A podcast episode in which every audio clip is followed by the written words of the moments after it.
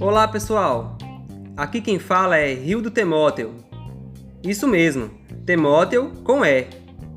Sejam bem-vindos ao meu podcast. Nesse primeiro episódio, irei falar sobre interpretação bíblica. Permaneçam até o fim e aproveitem o conteúdo.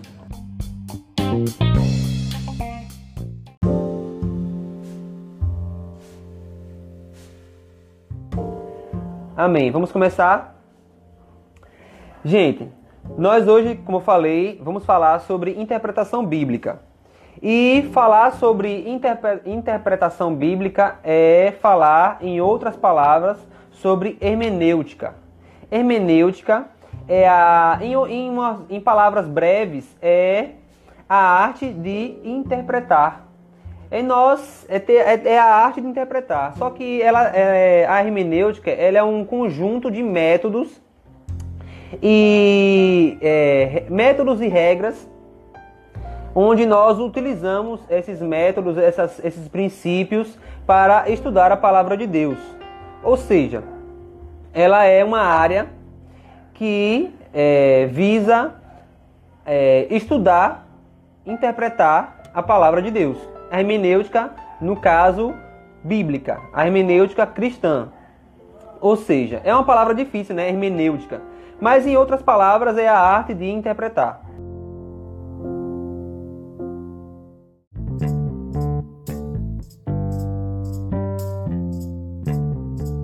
Primeiro de tudo, é, quais são os erros que acontecem pela má interpretação das Escrituras? Veja bem, um dos problemas que podem ocasionar pela má interpretação é a má pregação. Ou seja, é, uma má interpretação vai levar a uma má pregação da palavra de Deus. Não falo da eloquência. Não falo, não digo isso sobre a eloquência de uma pessoa em, em falar em público, em, em pregar. Não, mas eu digo do conteúdo em que nós estaremos recebendo dessa pessoa. Porque se ela é, é, interpretou de maneira errada as escrituras, provavelmente ela vai pregar de maneira errada o sentido, o povo vai aprender errado e vai viver no erro. Então, um dos erros da má interpretação é isso, é a má pregação. Eu acho que é, seria, vamos, vamos colocar assim, o primeiro erro, né? Porque normalmente as pessoas é, interpretam visando pregar a palavra, ou então até mesmo é, levar em um estudo. Ou seja, nós queremos comunicar a palavra de Deus. Então, se eu estudo a palavra de Deus de maneira errada, eu comunico de maneira errada. E, claro, não estou falando da eloquência. Outra coisa é a nossa própria vida. Quando a gente interpreta a, as escrituras da maneira errada, quando a gente inter, interpreta ali a Bíblia da maneira errada, a gente também vai ser afetado na nossa própria vida. Seja, por exemplo, por não receber os benefícios e as bênçãos que a palavra de Deus nos traz, ou até mesmo às vezes por viver uma vida errada, baseada num pensamento errado que nós tivemos, tivemos daquilo que nós acabamos de interpretar. Muitas vezes as pessoas vão interpretar a Bíblia já com uma pré-interpretação na sua mente. Ou seja, não, eu já ouvi tantas pessoas falarem sobre aqui a, a mulher do fluxo de sangue, então eu já tenho aqui na minha mente uma pré-interpretação daquele texto. Então, quando eu for ler, eu já trago aquela pré-interpretação para o texto.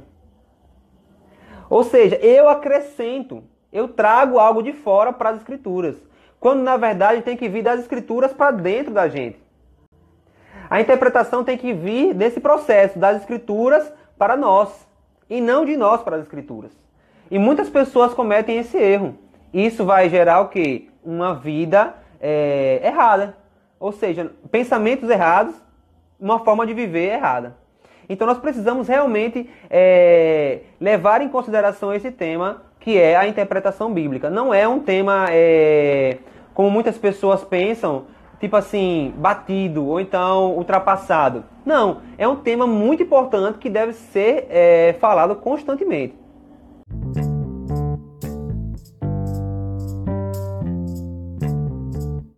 Bom, é, eu trouxe aqui um, o primeiro versículo que eu gostaria de compartilhar com vocês é Hebreus, capítulo 5, Hebreus capítulo 5, versículos do 12 ao 14.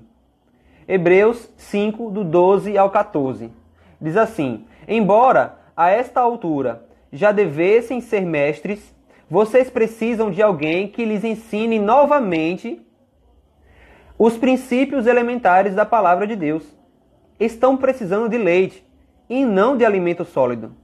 Quem se alimenta de leite ainda é criança e não tem experiência no ensino da justiça. Mas o alimento sólido é para os adultos, os quais, pelo exercício constante, tornaram-se aptos para discernir tanto o bem quanto o mal. Olha só, é, trazendo para o nosso contexto, os cristãos, é, igreja, como acontece hoje em dia, uma pessoa, você que é, é, pastor, pastora, líder de jovens, líder de algum grupo, você que prega na, na, na, na igreja, veja como isso é, acontece.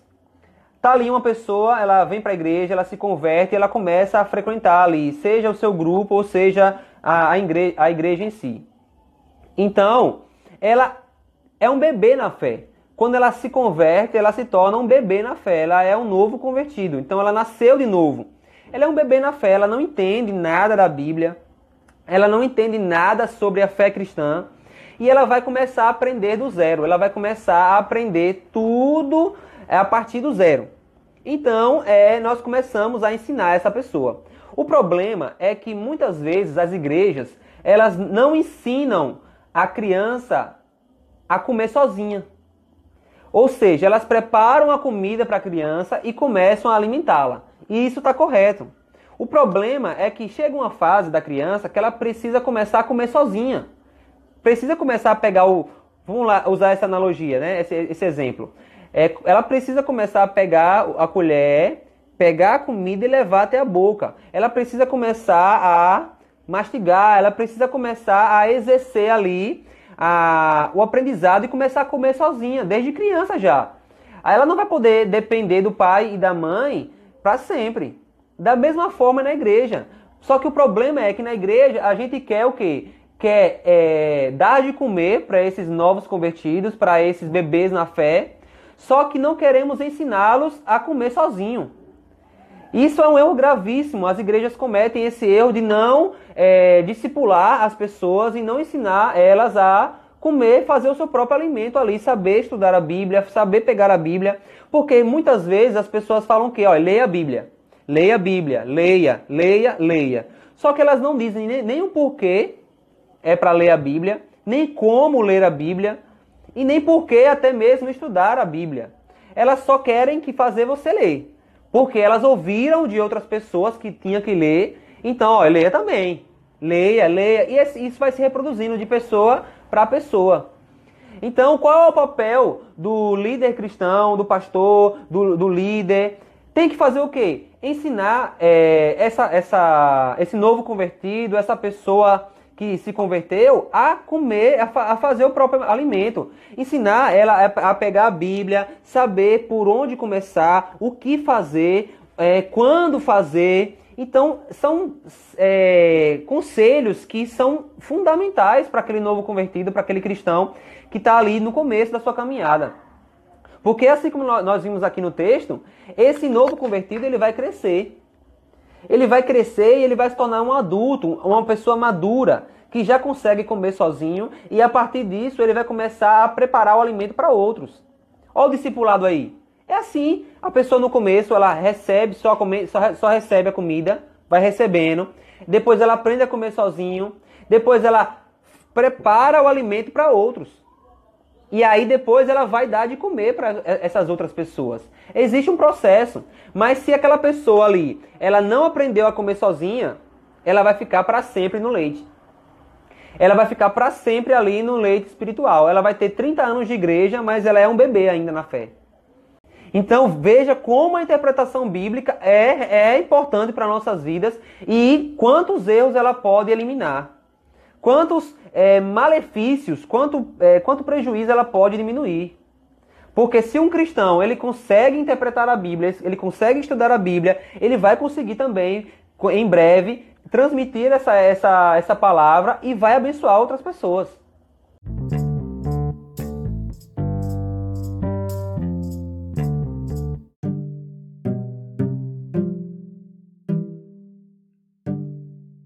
Bom, uma coisa que eu. Duas coisas, na verdade, que eu gostaria de enfatizar aqui para vocês. Vamos lá, já vamos partir para a parte prática, né?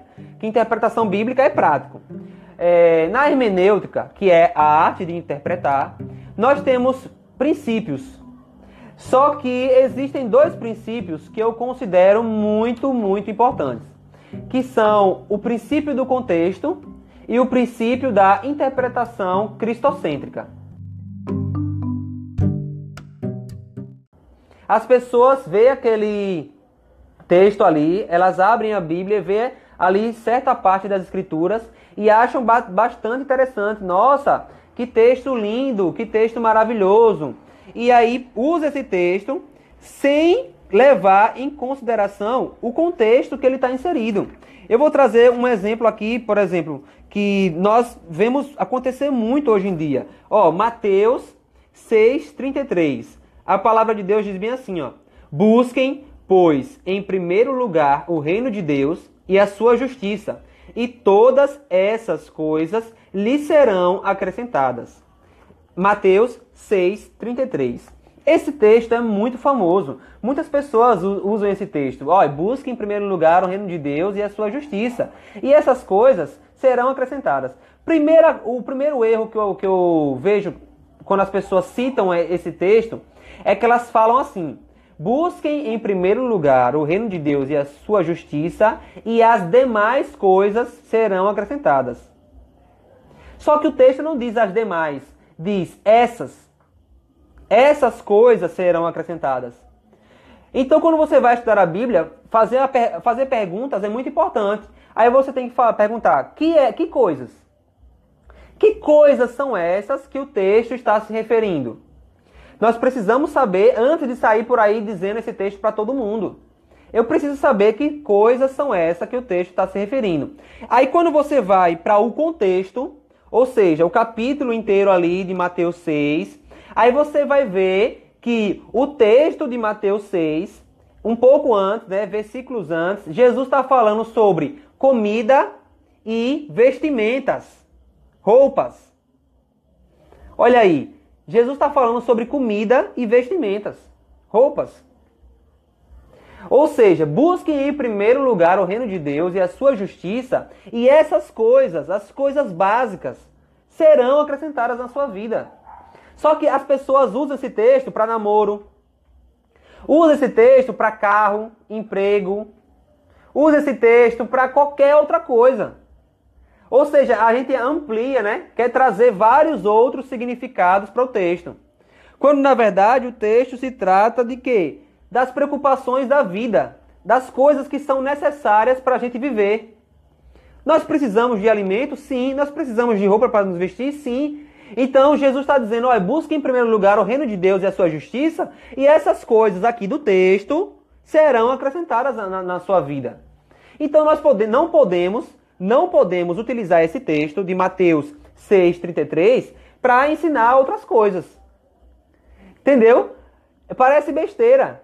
Só que daqui a pouco a gente tá por aí citando o texto para tantas pessoas, trazendo um sentido errado, trazendo um significado errado, produzindo uma pregação errada.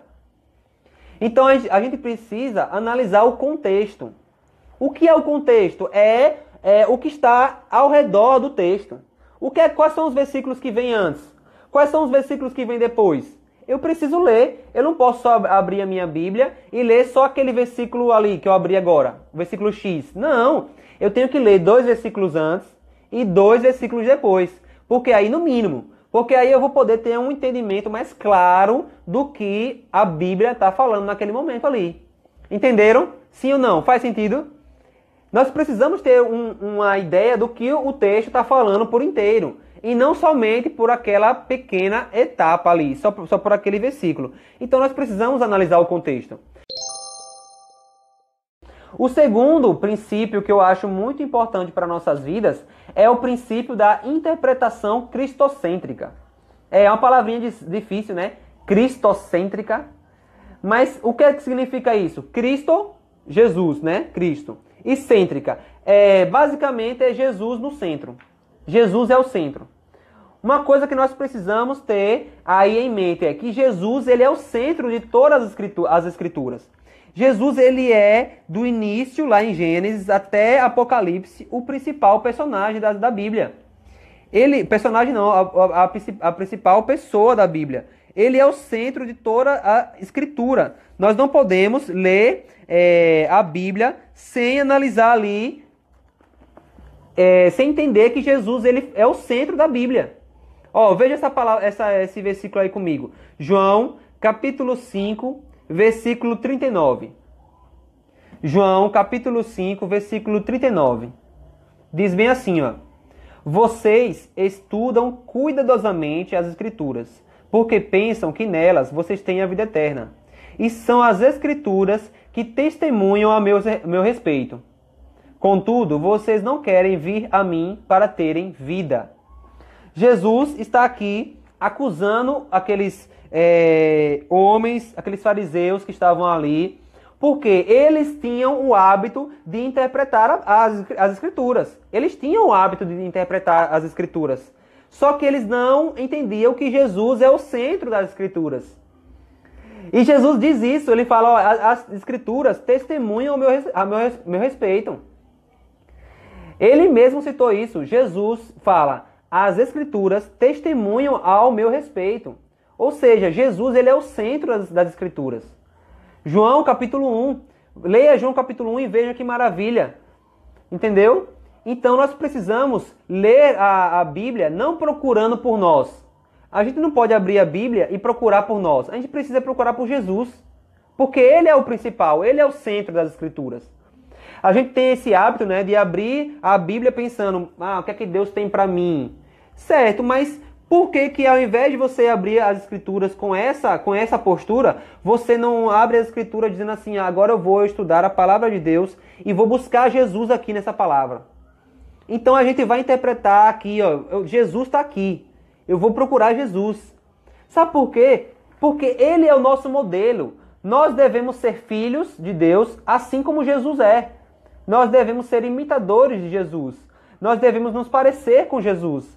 Então, se Jesus é, é, é, o nosso alvo, se Jesus é o nosso modelo, nós devemos procurar as, nas Escrituras esse Jesus. Para que assim a nossa vida, ó, veja como funciona, tá vendo aí? Para que assim a nossa vida seja transformada. Porque quando eu começar a entender que Jesus está aqui na Bíblia, está presente nas Escrituras, de Gênesis Apocalipse, eu já não vou procurar mais por mim no texto, eu vou procurar por Jesus. Eu vou ler a Bíblia procurando por Jesus.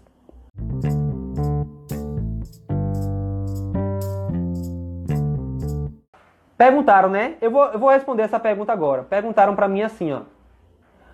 Qual a melhor forma para começar a praticar a interpretação bíblica? Qual a melhor forma para começar a praticar a interpretação bíblica? Sabe qual é a melhor forma para começar? A melhor forma para começar é desejando interpretar a Bíblia. É desejando, é querendo. Você precisa primeiro querer. Sabe por quê? Porque muitas vezes a, as pessoas querem é, um passo a passo. Elas querem ali um passo a passo, é, como fazer, o que fazer. Mas elas, na verdade, elas não, não têm o desejo realmente de estudar a Bíblia, de interpretar a Bíblia. Então, se você vai fazer o estudo bíblico, vai estudar a Bíblia, interpretar a Bíblia, sem o desejo, sem a vontade realmente de interpretar, então não vai valer de nada. Então, a pessoa me perguntou, né? Após orar, qual o primeiro, qual o próximo passo? Já falamos aqui, né? Primeiro de tudo, você precisa querer. Se você não quiser estudar, se você não tem um desejo de estudar, de nada vai valer. Segundo, você precisa orar. Tem que orar, mano. Tem que pedir o, a, o auxílio do Espírito Santo. Tem que buscar a ajuda do Espírito Santo. E terceiro, nós precisamos ler o texto e meditar nesse texto. Nós precisamos ler e meditar. Sabe por quê? Muitas vezes a gente quer, é, tipo assim, como se fosse uma maratona. Sabe? A gente quer ler ali na, na, na velocidade, pá, pá, pá, pá, pá, pá, pá, ler, aí depois acaba. Poxa, ufa, consegui. Terminei aqui não sei quantos capítulos da Bíblia. Uhul! Cara, a, a Bíblia não é para você ler correndo. A Bíblia é para você ler estudando. A Bíblia é para você ler anotando o que chamou a sua atenção. A Bíblia é para é você ler perguntando: Poxa, por que aconteceu isso? Quem escreveu esse texto? Por que, quando, como aconteceu isso? Entendeu? Nós precisamos fazer perguntas para a Bíblia, fazer perguntas para o texto. Isso vai nos ajudar a entender. Isso faz parte da meditação. Meditar é pensar sobre.